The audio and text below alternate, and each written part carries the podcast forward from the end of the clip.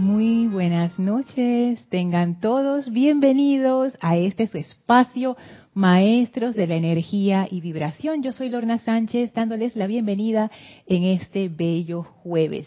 Antes de dar inicio a la clase en sí, vamos a conectarnos primero con la radiación de los Maestros ascendidos. Y para hacer eso, vamos a hacer una breve visualización.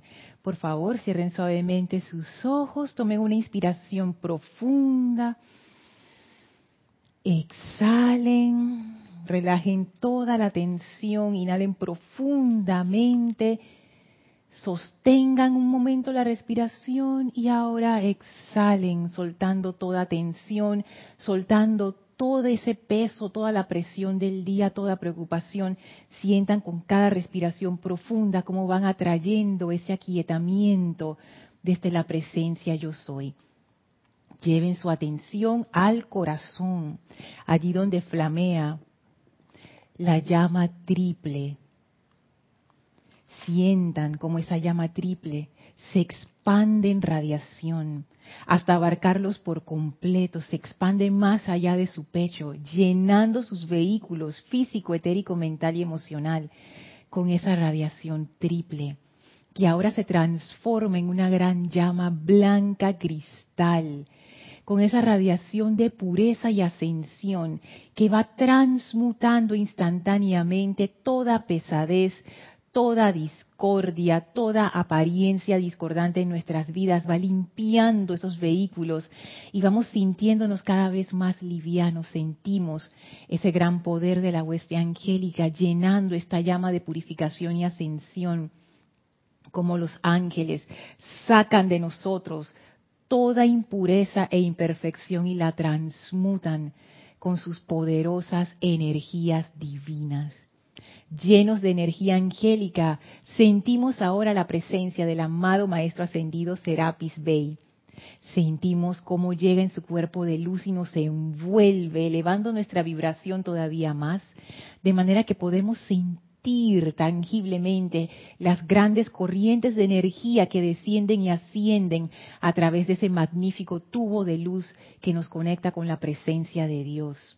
El Maestro, contento de recibirnos una semana más, abre un portal frente a nosotros y nos invita a atravesarlo para ir al sexto templo.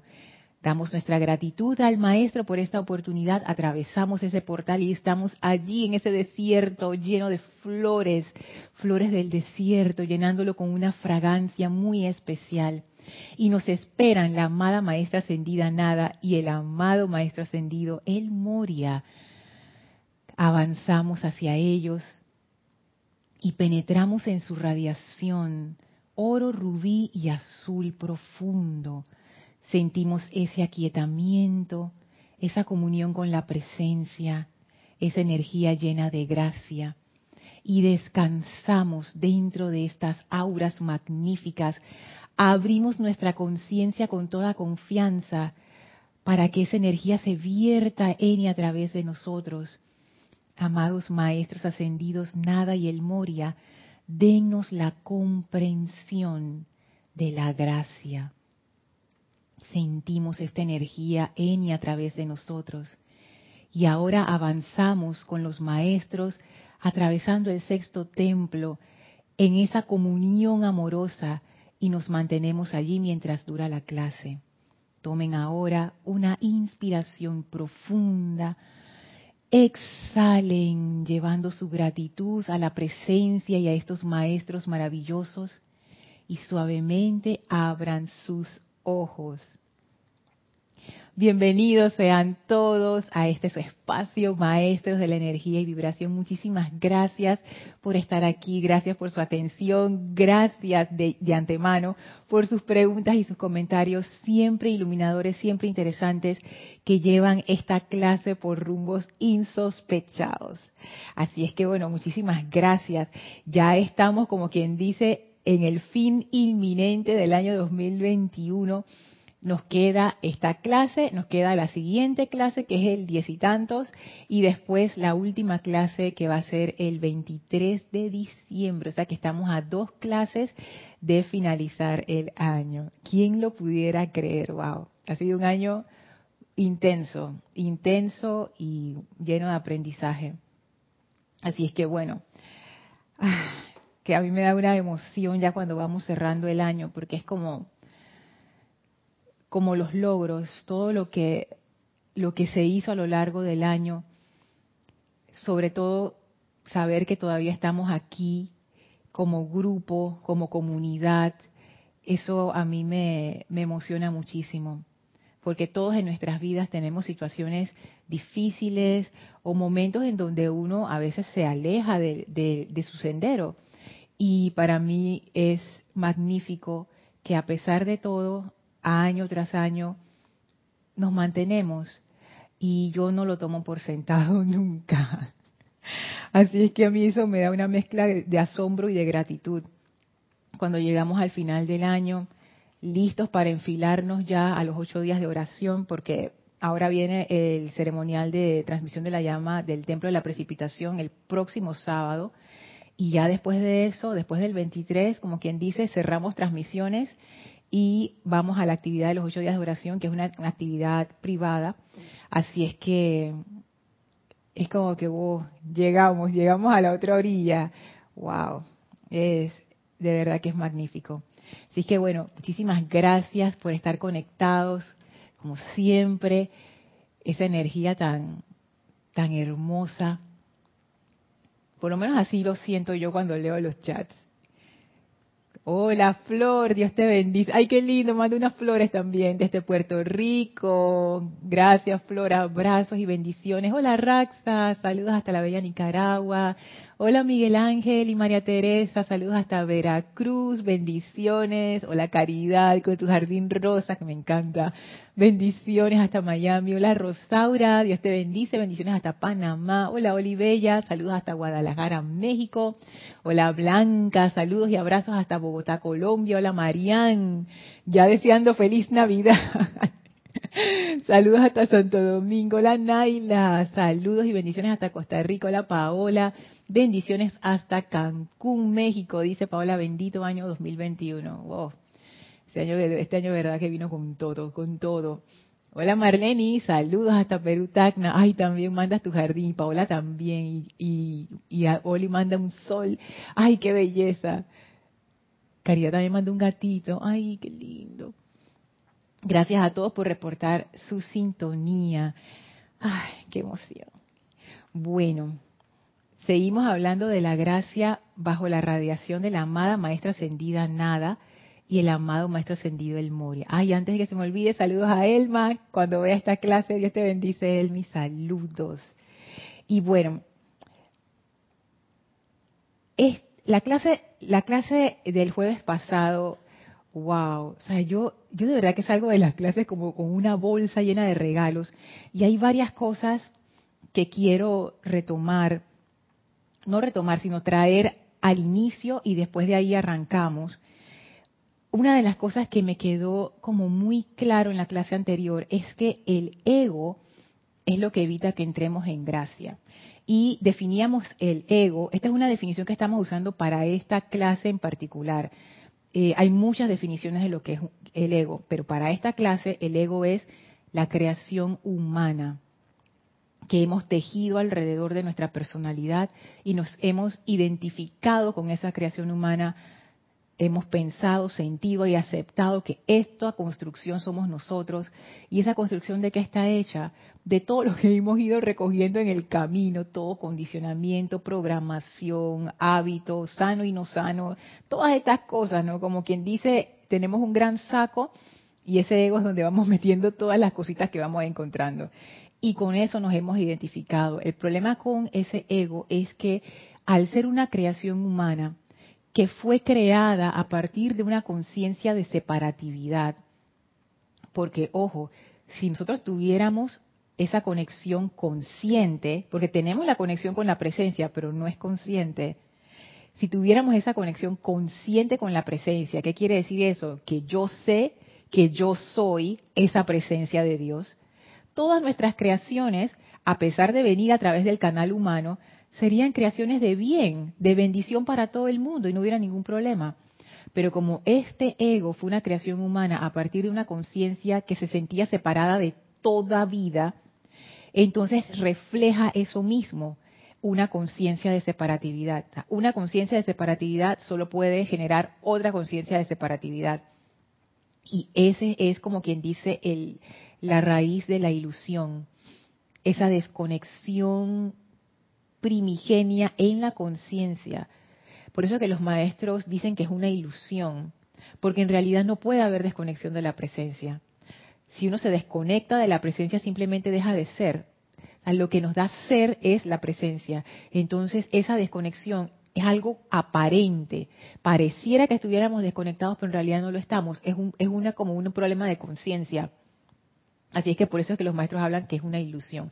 Entonces, este ego al cual nos hemos aferrado, el cual se alimenta de importancia y de atención, nuestra importancia personal, pudiéramos decir también que es una otra forma de, de llamar al ego, que se alimenta de estar absorbiendo de otras personas su atención a través de muchísimas estrategias que todos usamos y que en su mayoría son inconscientes.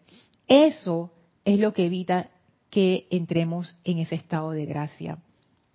Y eso me impactó, porque uno puede pensar, oye, pero ¿qué, pero ¿qué es? O sea, ¿qué tengo que arreglar de tantas cosas que hay? ¿Cuál es como el, como el punto? Y el punto es ese, es el ego. ¿Y cómo yo hago para quitar ese ego del camino?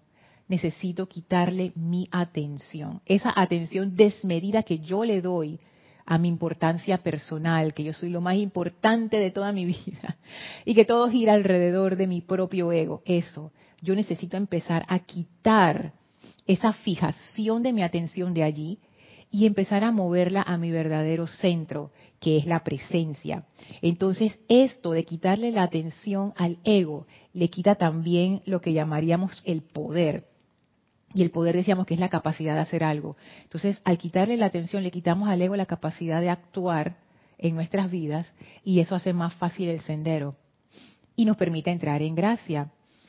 Usamos en la clase anterior una analogía muy clara, muy sencilla y muy poderosa acerca de la gracia y decíamos que la gracia es ir a favor de la corriente. Los maestros ascendidos nos llaman corrientes de vida. Entonces somos como un gran río fluyendo hacia la perfección. Esa corriente. Estar en gracia es navegar a favor de la corriente. Oponerse a Dios es, o sea, estar en lo contrario del estado de gracia es ir en contra de la corriente. Entonces me quedó muy claro estas dos formas de, experimentar nuestras vidas, a favor o en contra de la corriente. Y también hablamos acerca de la humildad, que, y de nuevo, esto no es una definición de humildad, simplemente es como una reflexión de cosas que he ido pensando, así que no lo tomen como algo definitivo, pero me suena que la humildad realmente es darse cuenta que el ego no tiene poder y que no es para nada importante. Y quién soy yo en verdad. O sea, es la humildad realmente siento yo que parte de darte cuenta de quién tú eres. Y cuando yo digo eso, cabe eh, como la como la tentación de decir, ah, yo tengo que recordar quién soy yo.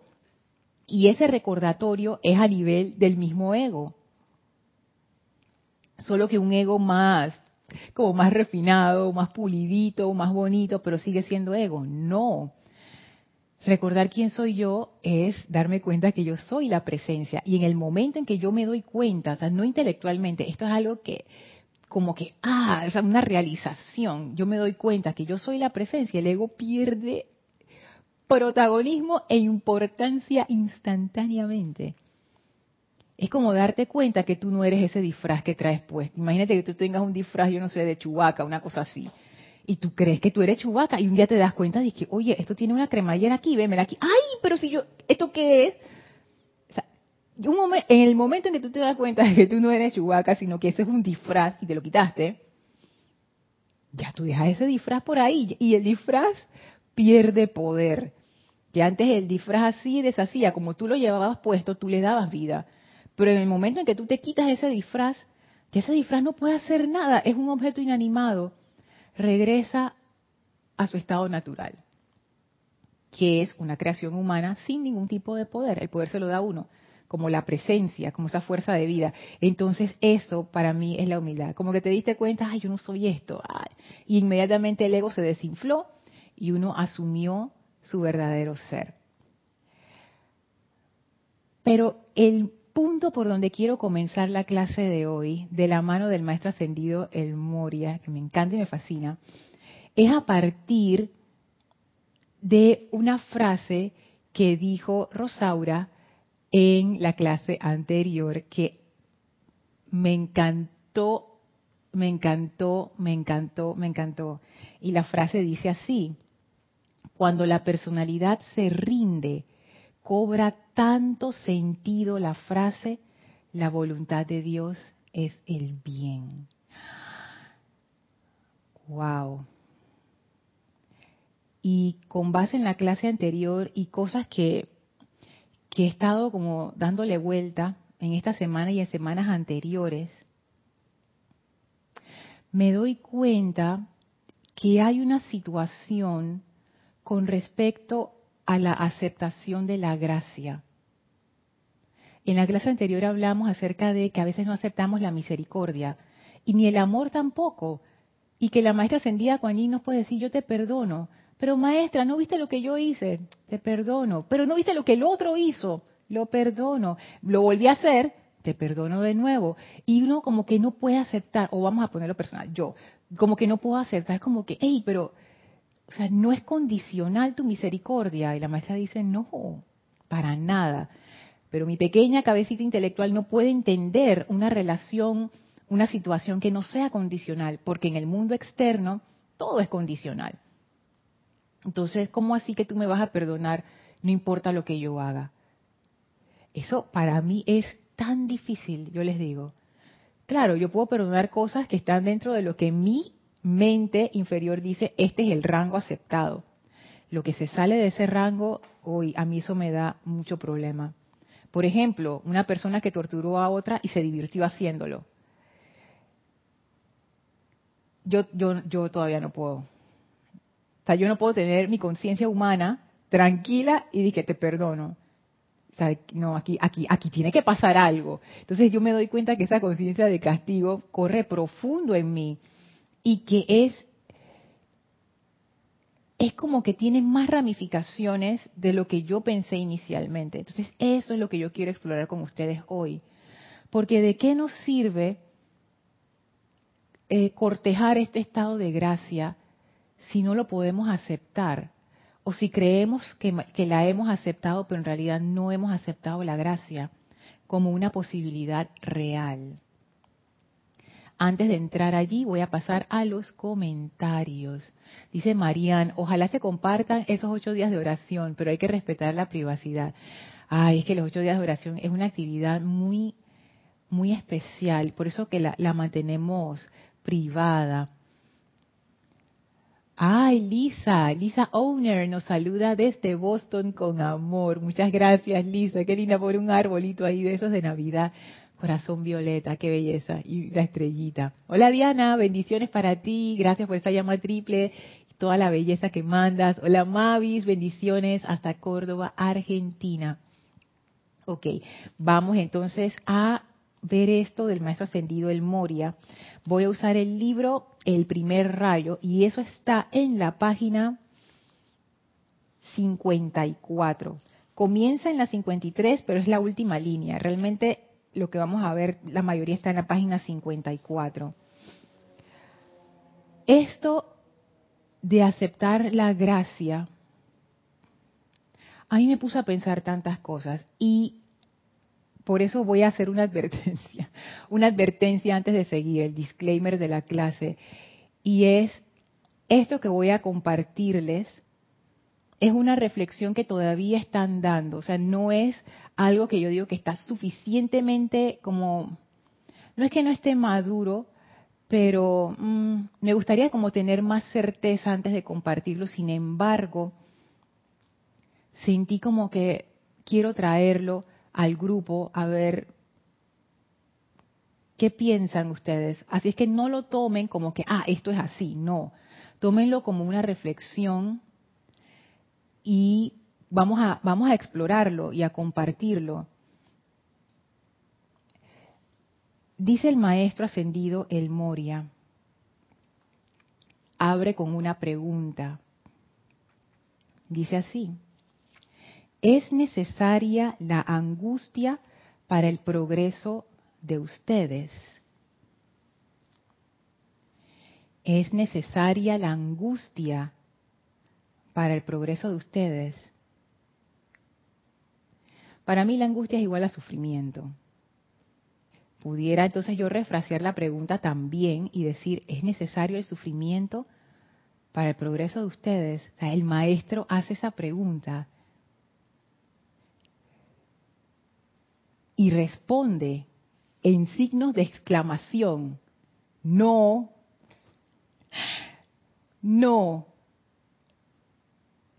Yo esta clase yo la he dado antes pero yo nunca realmente, ahora me doy cuenta, la había, no es que no la había comprendido, vamos a decir que la había visto como en un nivel, como en el primer nivel, y ahora me estoy dando cuenta que esto tiene una ramificación, una profundidad que yo no había percibido y que refleja un estado de mi conciencia, que es ese estado que yo no sé ni cómo llamarlo, pero la forma en que en que se me ocurre describirlo es como que es un estado en donde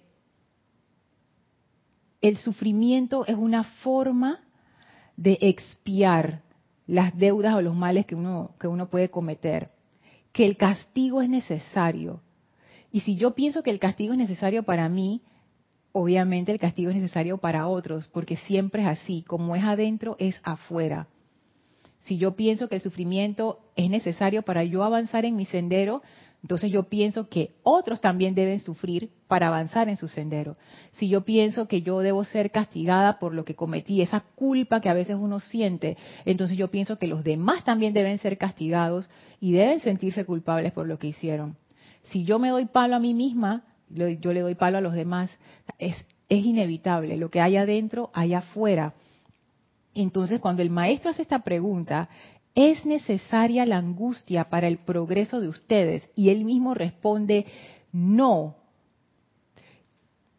Entonces yo me pongo a pensar en todos los casos en donde esa angustia se puede manifestar. Por ejemplo, ¿es necesario que yo pase limitaciones financieras para progresar en mi vida? Ni siquiera voy a decir sendero espiritual, voy a decir vida en general y eso lo incluye todo. Y el maestro dice, no. O sea que yo puedo avanzar igual o mejor sin necesidad, noten la palabra, sin necesidad de limitaciones financieras. Sí, dice el maestro. Sí. Ok, maestro, ¿es necesario que yo tenga problemas laborales para yo poder progresar en mi carrera? Dice el maestro, no. Ok. Maestro, ¿es necesario que yo tenga problemas con mi familia mis seres amados? No. Para avanzar, tú sabes, para enriquecer mi parte emocional, no. Maestro, ¿es necesario la enfermedad? No. Tú sabes, para aprender algo que no he aprendido, tú sabes, el karma, no. Porque la enfermedad, y esto es algo que los maestros lo dicen siempre, pero yo hasta ahora como que no me había caído aquí decimos el cuara, que es solo una moneda de 25 centavos, ¿no? no me había caído la moneda, como que no había comprendido. La enfermedad no es parte del plan divino. Dios no quiere eso para mí, ni para ti tampoco. Pero maestro, entonces, tú sabes ese karma, porque yo estoy segura que yo hice algo y por eso que estoy sufriendo ahora. El maestro dice, no. Eso no tiene nada que ver con la presencia de Dios. No tiene nada que ver con la presencia de Dios, no tiene nada que ver con lo que Dios desea para ti, no tiene nada que ver con tu plan divino.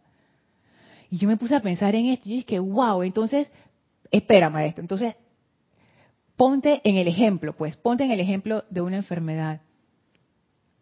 La pregunta viene, maestro, entonces, si esto no es intención de la presencia de Dios, yo porque estoy enferma, y el maestro dice, porque no te sabes sanar, pues. Si tú tienes un desequilibrio, si tú por tus centros de pensamiento y de sentimiento generaste un desequilibrio, ese desequilibrio se manifiesta como enfermedad, se manifiesta como limitación financiera, se manifiesta como eh, desbalance en relaciones humanas, se manifiesta como problemas de toda índole. ¿Qué tienes que hacer, Lorna? Corrige el desequilibrio. Se acabó. Maestro, pero entonces, o sea, yo realmente no necesito pasar por esta experiencia para aprender. Dice el maestro, no.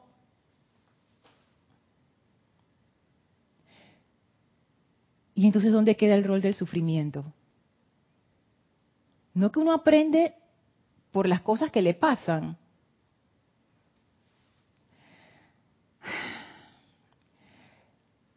Y aquí viene lo que me responde y nos dice el maestro.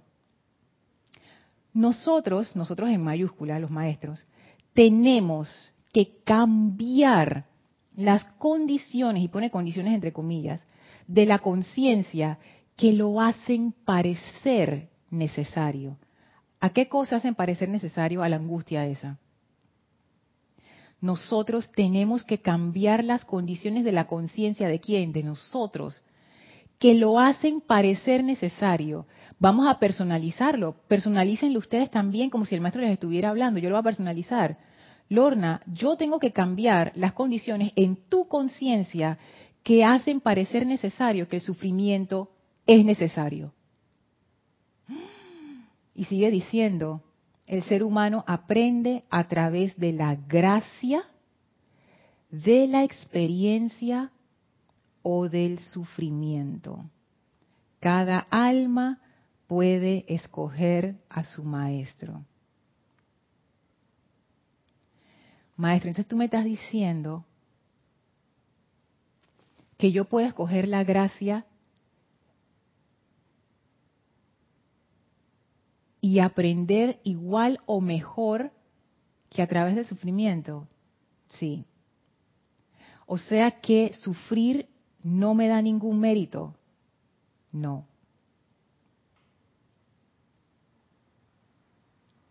Y yo me doy cuenta por este tipo de preguntas que yo hago cuando leo estas cosas, que dentro de mi conciencia hay como algo que dice, hey, hay mérito en el sufrimiento.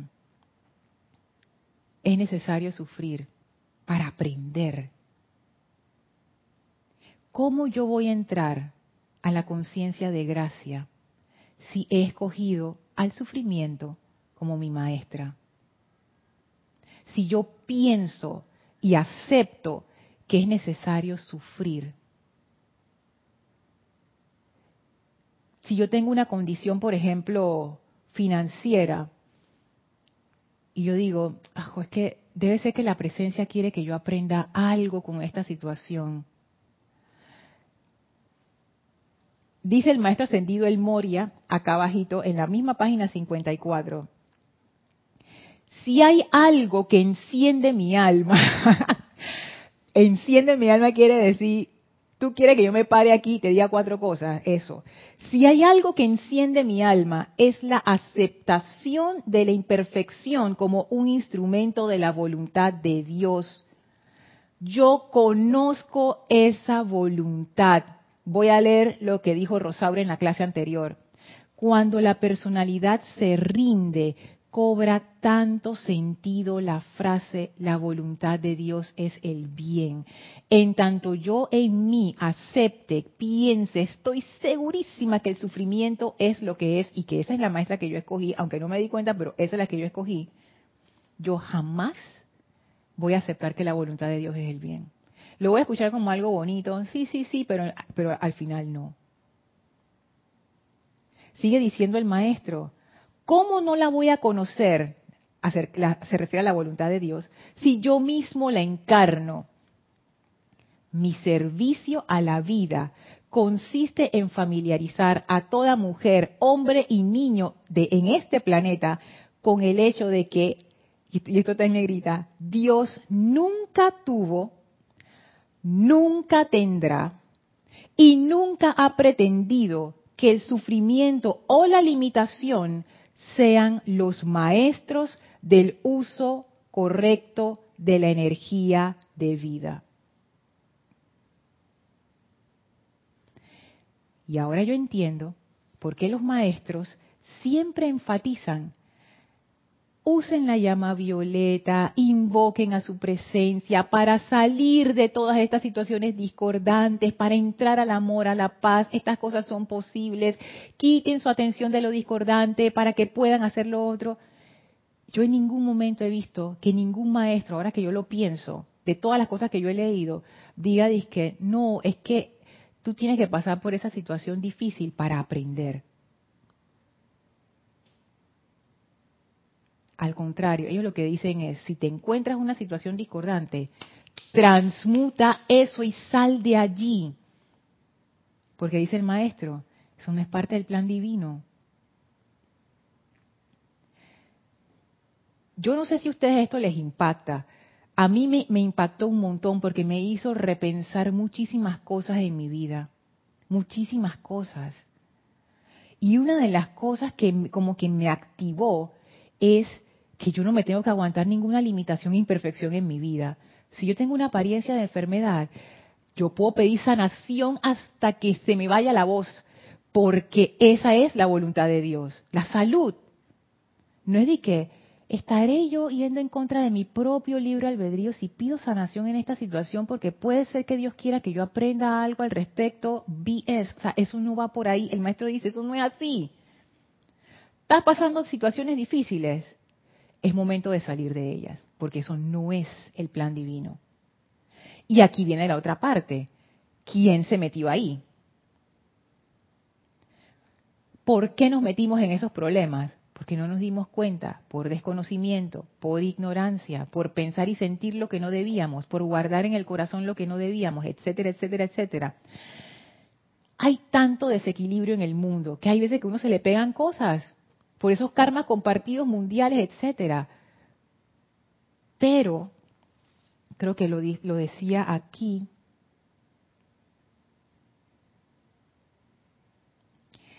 la energía calificada, dice el maestro, trae un efecto. O sea, aquí el maestro, él desacopla. A mí eso de verdad que, wow, yo no sé, bueno, ya, leeré los, los chats, pero ustedes me dirán.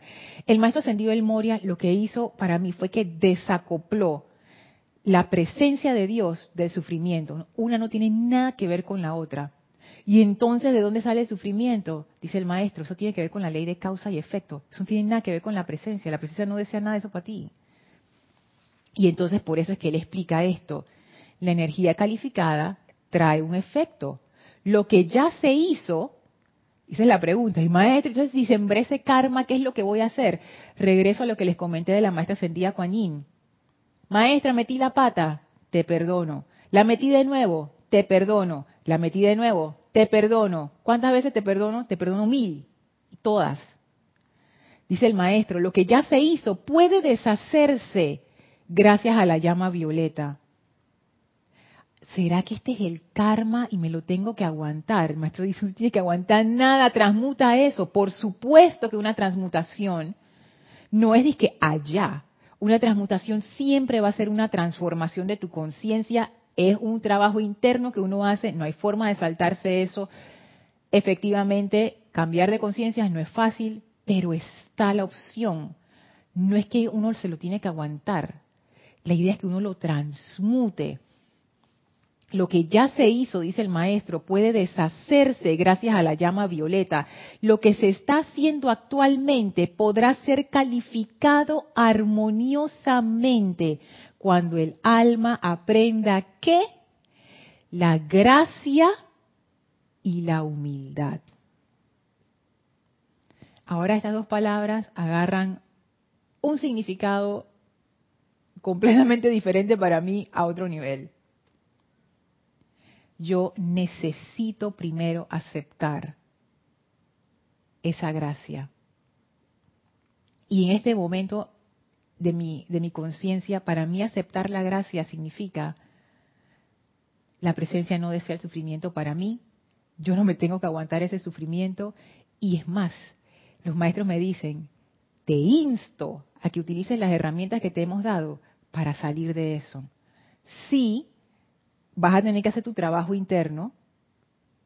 Eso no, eso no te lo quita nadie porque tú eres maestra de tu propia energía.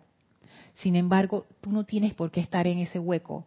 Nadie te está obligando, nadie te está diciendo que lo estés. La presencia de Dios no quiere que tú estés allí. Eso no es parte de tu plan divino y jamás lo será. Es momento de la corrección. Y yo lo que sentí, honestamente, y perdón por la ignorancia, pero esto fue lo que yo sentí. Yo sentí como que me dieron permiso para actuar y corregir todas las cosas en mi vida que están medio chuecas o mal paradas, porque ya me quité como esa entre comillas, culpa de encima, como que será mi karma, será que yo tengo que pasar por esto para aprender nada, dice el maestro, fuera de aquí, eso no es parte del plan divino, es hora de tomar acción. Wow, o sea, solamente el maestro ascendido del Moria podía salirse con una de esas. Y por supuesto la maestra ascendida nada, que a mí me da risa porque ella como que trae los invitados y ella como que no dice nada, pero esa radiación de ella, ah, oh, te pone las cosas claras, claras, claras. Dice Marianne, Lorna, lo que a mí me ayuda y ha amortiguado mi conciencia castigadora, eso es un buen término, ¿ves? Conciencia castigadora, conchole, esa misma es, tú también la tienes, ay a la vida. Es pedir ver como Dios ve y además pasa por sus karmas y esas acciones gritan por ayuda. Ya he dejado de ver lo malo, entre comillas. Es que hay que hacer algo, exactamente, Marian. Uno se reprograma a sí mismo. Eh, yo lo que he estado usando es, bueno, no es, no es como lo, lo que tú estás haciendo, pero es algo similar, como que cada vez que ocurre, tú haces pedir ver como Dios ve. Yo lo que hago es que, eso, lo estoy haciendo recientemente, cada vez que se me cruza uno de esos pensamientos discordantes, de una vez, digo, yo te perdono. Y me he puesto en eso, yo quiero encarnar esa ley del perdón y del olvido. Y de una vez, yo te perdono. O sea, ni siquiera dejo que se monte el resentimiento, que ni le doy tiempo. Es como, y eso ese ejemplo de la maestra ascendida con ella, a mí se me, como que se me quedó grabado. Metina Pat, yo te perdono míralo, yo lo perdono. Pero mira la situación, yo la perdono. No vamos a ir por el camino de la discordia, ya más, allá, ya. Pero Lorna, y si es una cosa monstruosa, yo la perdono y punto, de corazón. y aunque no sea de corazón, aunque lo esté diciendo nada más de boca, es un inicio. Me pasa. Y digo, no importa, no importa si todavía no estoy al nivel como de sentirlo así completamente es el inicio. Y el inicio es desprogramarme de eso que dice Marian, la conciencia castigadora. Que yo no está castigando a nadie, ni a mí. El carcelero de los demás es carcelero de sí mismo. O sea, wow. Hola Leticia, saludos y bendiciones hasta Dallas, Texas. Hola Roberto, saludos hasta Santiago de Chile, Grupo Arcángel Miguel. Marian dice, así es Lorna, su voluntad es el bien felicidad, justicia, etcétera, yo lo entendí también. Es que para mí esto, para mí esto fue un shock. Como les dije, yo sentí como, como que me quité un peso de encima. Siempre lo han dicho los maestros. Quizás para algunos de ustedes digan, ay Lorna, pero oye, desde el inicio yo, eso está allí. Y sí, pero yo no lo había comprendido así. es, es la libertad de volar realmente, de ir a ese, a ese buen lugar. Como dice el maestro, la voluntad de Dios es el bien. ¿Qué yo hago poniendo mi atención en lo otro y justificando el sufrimiento en mi vida? No es ahora que uno se vuelva como una conciencia no sé, como irrealista. Como que, ay, la, la, la, la, ah, bueno, nada está bien y nada de lo que yo hago que, que no está bien. Importa si igual me van a perdonar y no sé qué, no sé qué. O sea, no, no, no va por ahí, no va por ahí. Es yo aceptar que hay un mejor camino y que el camino por el cual yo estoy andando, que es el camino del sufrimiento, no genera mérito, realmente uno puede aprender a través del sufrimiento y el maestro te lo dice, o sea, tú sí puedes aprender. Tú puedes aprender a través del sufrimiento, sí, pero también puedes aprender a través de la gracia. ¿Cuál de los dos? Es más, agarremos los extremos, sufrimiento y gracia. Y el maestro me lo presenta enfrente y me dice, Lorna, tú puedes escoger cualquiera de los dos. Yo voy a escoger sufrimiento, maestro, porque es el que me va a enseñar de verdad. Si yo no sufro, no aprendo. El maestro dice, eso es mentira. Y yo pongo el ejemplo, pongo el ejemplo. Imagínense que ustedes van a una escuela a aprender, una escuela secundaria que aquí en Panamá lamentablemente a veces se, escuchan cada cosa y cada locura, sobre todo en las escuelas públicas, donde no hay tanta vigilancia y donde a veces no hay buenos controles y buena guía para la juventud. Oye, de niñas que tienen miedo de ir al baño o no pueden usar el baño de sus escuelas porque no saben quién está ahí esperando. O compañeros o profesores que les puedan hacer un daño, o sea, a ese nivel. O por ejemplo, que esta es clásica y, sé que se da en muchos países de, América Latina, tristemente, afuera de la escuela hasta de primarias, y que gente vendiendo droga, echándole droga a, a los juguitos y a las cosas de los niños. ¿What? Es que tú vayas a una escuela en donde la mitad de tus compañeros tienen un cuchillo en la, en la bolsa, en, en el backpack, por si acaso. Esto yo lo viví yo no fui a escuela pública, pero mis compañeros eran de todos los niveles sociales a la escuela que yo acudí. Y me acuerdo una vez que estaba hablando con un amigo que era uno de los más maduros del salón. O sea, él, a diferencia del resto que estábamos todos como en la inmadurez, él era como, como muy maduro. Y un día yo vi en su, en su maleta, yo dije, ¿qué? ¿Y eso qué es? ¿Saben qué tenía en su maleta? Un hacha de esos de cocina, de esas hachitas así de cocina. Y así de, ¿tú qué haces con eso? Y él me dijo, bueno, es que a la hora que yo llego a mi casa, hay veces que hay unos elementos raros por ahí. Y como decía, ahora yo digo, no, como decía la tía Elvia aquí en, en Serapis, por cualquier eventualidad, él me dijo algo así, por cualquier cosa, ahí está. O sea, que tú tengas que, que tener un arma para llegar a tu casa, porque tú no sabes lo que tus vecinos te van a hacer. Ey, volvemos al ejemplo de la escuela. En una escuela así, donde tú te tienes que estar cuidando de tus profesores, de tus compañeros, de la gente que te rodea, tú realmente puedes aprender. Digo, con mucho esfuerzo quizás sí, pero lo que más vas a aprender es ese instinto de sobrevivencia donde tú piensas que la vida te va a comer. Por otro lado, imagínate ir a una escuela en donde los profesores son excelentes. El nivel es excelente. Tienes acceso a todos los recursos, los libros, las computadoras, todo, todo lo tienes ahí. Los profesores te explican, te preguntan, te ponen em, ejercicios y, trabajos interesantes y que te desafían. Y te, tú sabes, te hacen realmente apreciar la enseñanza y tú dices, wow, ¿en cuál de las dos ustedes creen que van a aprender más? En una de las escuelas uno puede aprender a sobrevivir, en la otra vas a aprender a vivir y a seguir expandiéndote y creciendo. Entonces yo veo estas dos cosas y yo digo, y el maestro me pregunta, Lona, ¿para qué escuela tú quieres ir? ¿Cuál de las dos escuelas tú quieres ir? Para mí la decisión es clara. Entonces, ¿yo qué hago en la otra escuela? Y el maestro dice, yo no sé qué tú haces ahí, ¿por qué te, ¿por qué te sigues metiendo allí? Yo digo, maestro, hasta ahora yo pensé, que pasar por esa escuela era necesaria. Voy a volver a leer lo que él dice. ¿Es necesaria la angustia para el progreso de ustedes? No. Sin embargo, nosotros tenemos que cambiar las condiciones de la conciencia que lo hacen parecer necesario. El ser humano aprende a través de la gracia, de la experiencia o del sufrimiento. Cada alma puede escoger su maestro. Y aprender por la gracia es mucho mejor.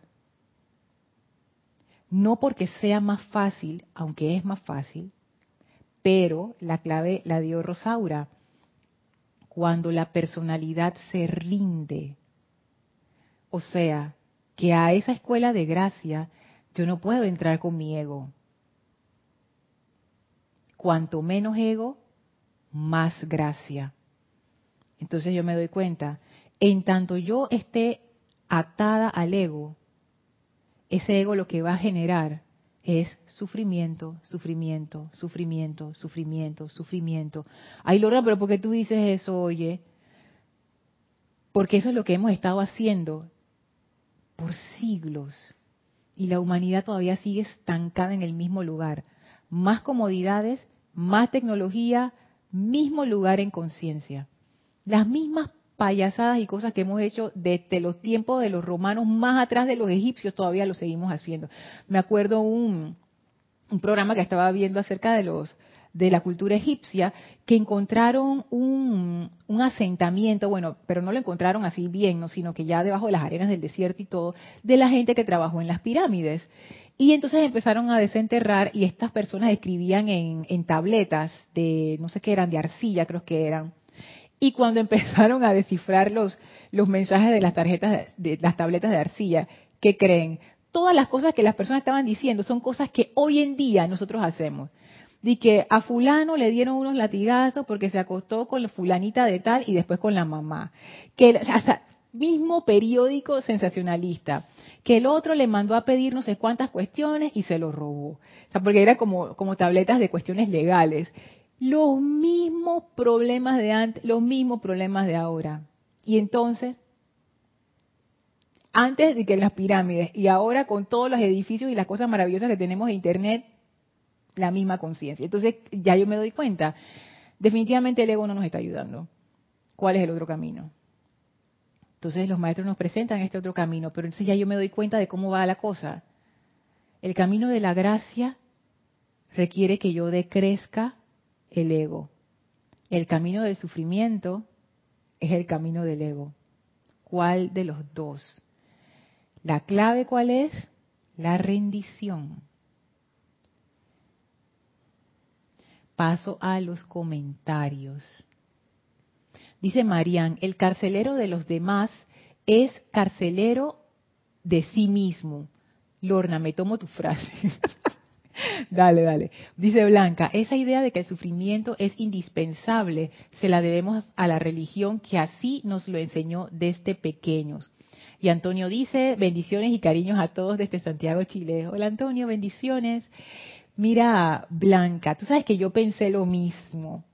Me confieso culpable. Yo pensé lo mismo, pero después, después me di cuenta que yo creo que eso viene de más atrás por ejemplo, y esto lo sé porque el ejemplo que les voy a dar es el ejemplo de Hitler. Y les dije, ¿qué es Hitler? Sí, porque a mi esposo le encanta ver esos programas de, de historia y de lo que pasó y la Segunda Guerra Mundial y la cuestión y no sé qué.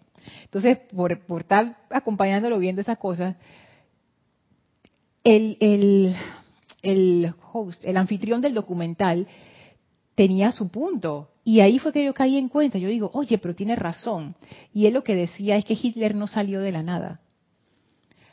Porque lo que yo tendía a hacer, y la mayoría de las personas también, es de que Hitler, él fue el que hizo la cosa. Y, y el comentador decía, no.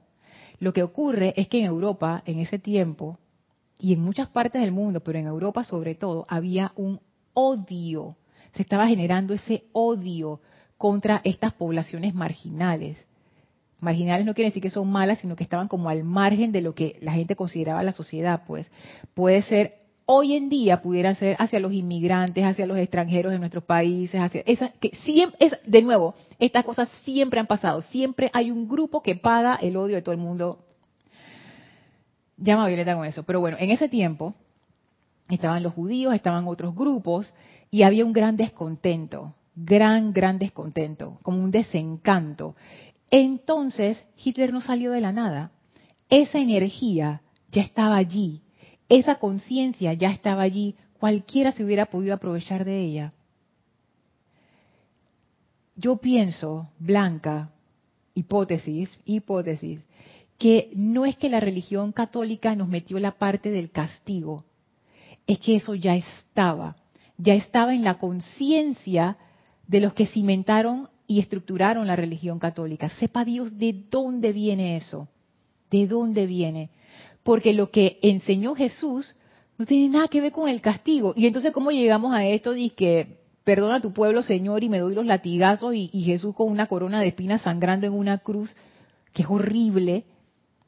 Realmente, si uno se pone a verlo objetivamente, si ustedes han visto como lo que tengo acá atrás, esa belleza, las estatuas de los budas, las estatuas de los dioses en las tradiciones espirituales de Oriente. Todas son unas estatuas hermosas, la gente con cara pacífica, tú puedes contemplar esas estatuas. Vas a una iglesia y ¿qué ves? De que a Jesús crucificado sangrando. O sea, nosotros estamos acostumbrados y no nos, no nos choca. Pero cuando, la, cuando, cuando los católicos llegaron a India, por ejemplo, la gente entraba en shock ¿Cómo? Tú estás poniendo a un tipo torturado, o sea, ¿qué tiene eso que ver con la espiritualidad? ¿Qué tiene eso que ver con...? No entiendo, o sea, la gente como que no entendía esa, ¿qué locura es esa? ¿Qué, es eso? Entonces, como nosotros ya como que estamos ya acostumbrados, no nos hace nada, pero eso es una imagen muy fuerte y eso manda un mensaje muy fuerte y el mensaje es, sufre que después viene la recompensa y eso viene quién sabe de dónde, de más atrás. De repente eso era de la conciencia de esa gente que entonces construyó lo, que le llaman los doctores de la iglesia y toda la cuestión. Lo que quiero decir es que esa conciencia ya estaba. Es una conciencia que es parte, una de esas malas herencias de la humanidad. Y es hora de sacar eso de nuestras vidas. Si es que si están pasando por una situación difícil, sepan que eso no es parte de su plan divino y que ustedes, lo que los maestros dicen es, sale ahí. Invoca, pide asistencia, llama a Violeta, es hora de cambiar tu mentalidad, saca esas causas y núcleos, trabaja en limpiar esos efectos. Tú no tienes que sufrir. Esto no es para que tú aprendas, no es necesario para que tú aprendas. Tú puedes escoger qué maestra tú quieres. Y la forma de escoger es de crecer el ego. No es decir, ah, yo escojo la gracia. Esto no va por ahí. Esto es, ok, yo no quiero sufrir más, yo tengo que bajar mi importancia personal. Cuanto más yo baje mi importancia personal, cuanto más yo baje el ego, tanto más gracia habrá en mi vida. No es que todo se va a arreglar de repente, porque el maestro lo dice aquí. La energía calificada trae un efecto o sea, nosotros estamos lidiando con los efectos de causas que sembramos anteriormente. Causas que ni siquiera sabemos que están ahí muchas veces. Por eso el maestro dice, lo que ya se hizo puede deshacerse gracias a la llama violeta. Se invoquen ese fuego violeta para que empiece a sacar todo eso y a transmutarlo porque necesitan ayuda. Esto no es algo que yo lo puedo hacer y que mentalmente yo solita, no sé qué, no. Este, este es el momento de la invocación. A todos los maestros que pueden invocar para que los ayuden en esa comprensión, no para que el maestro venga y que, ay maestro, resuélveme mi problema. No, amado maestro, saca de mí, muéstrame la causa y el núcleo que está generando esto y asísteme con tu energía para sacarlo de raíz. Y eso es muy diferente, porque ya ahí hemos comprendido que nosotros somos los maestros, las maestras de nuestra propia energía y que lo que se requiere hacer de nosotros es que agarremos el cetro, como dice el amado Saint Germain tantas veces, ya tienen la corona puesta, o sea, ustedes son los que son. Agarren ese cetro de poder, que es ese poder de la presencia, y pongan su vida en orden. Yo les digo, esta, esta clase del maestro ascendido, el Moria, y de la amada maestra ascendida, nada, me ha dado una gran liberación, una gran liberación.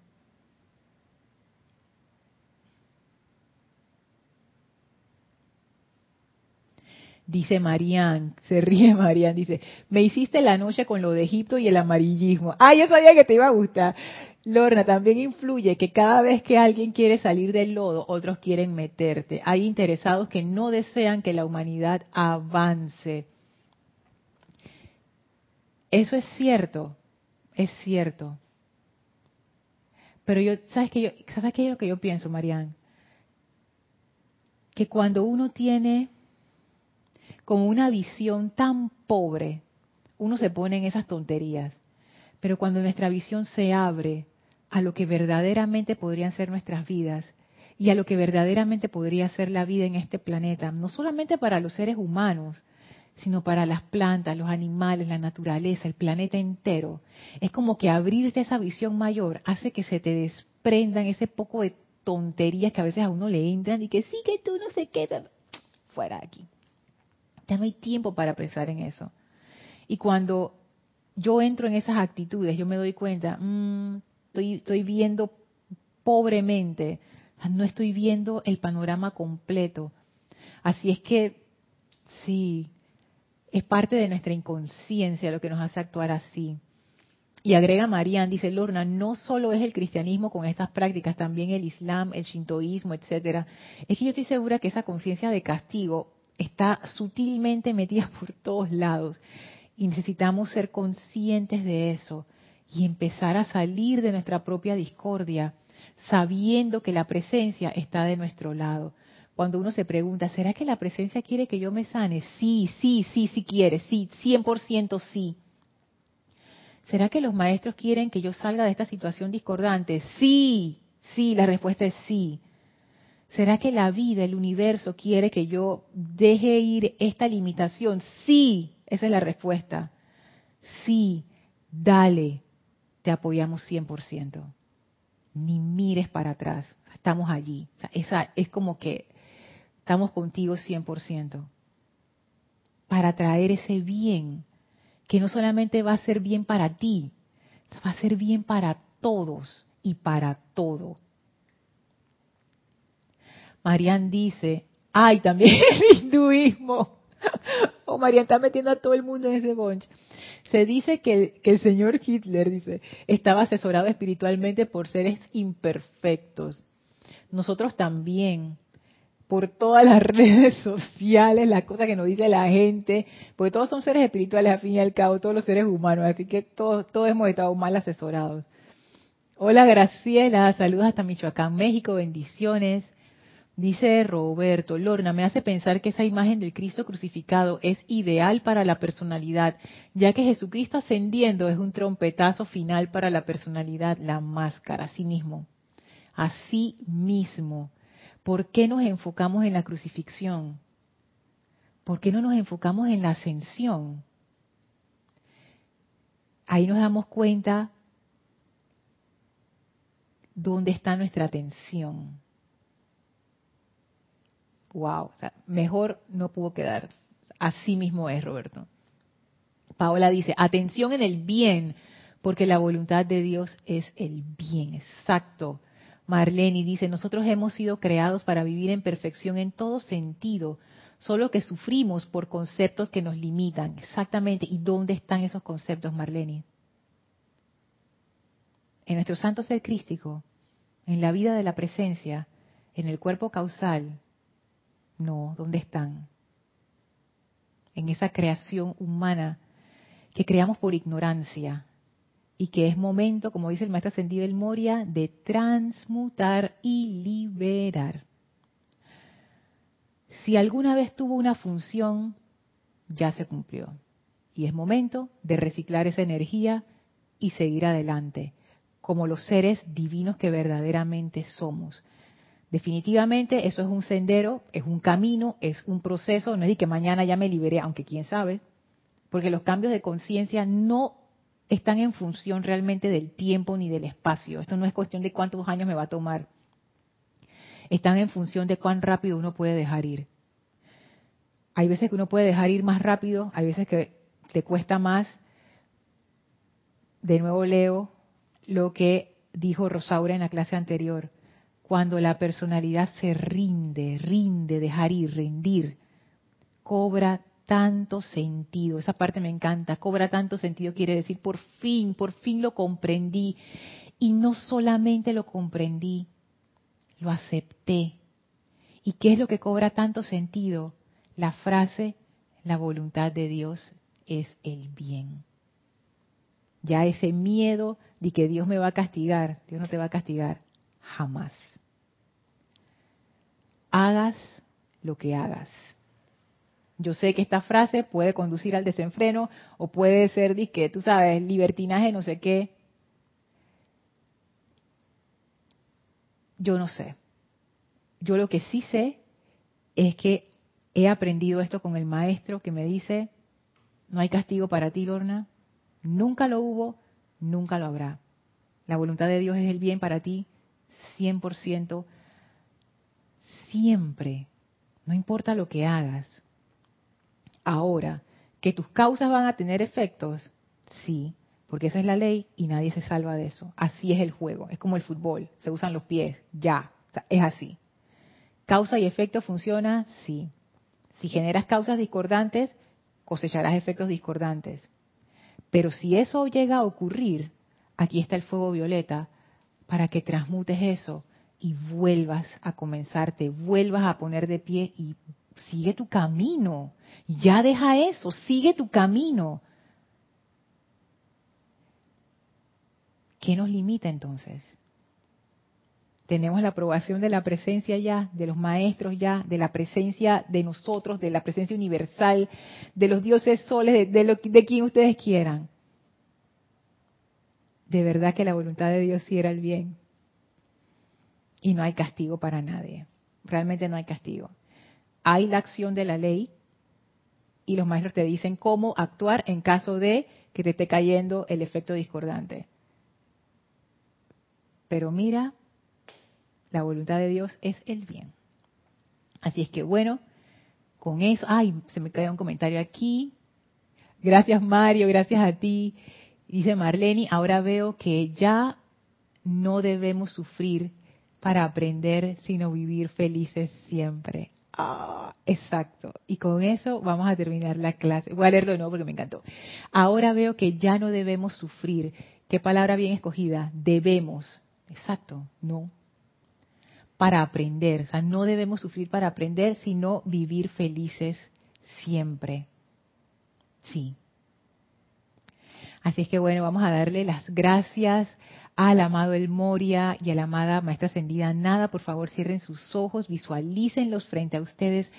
Envíenles su amor y su gratitud, que la gracia de estos maestros se vierta a través de nosotros y nos traiga comprensión disuelva ese ego y nos permita entrar en la gracia.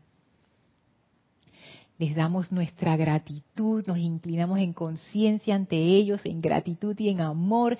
Y ahora los maestros abren un portal frente a nosotros, el cual atravesamos para regresar al sitio donde nos encontramos físicamente, expandiendo a todo nuestro alrededor esa magnífica y poderosa gracia de Dios.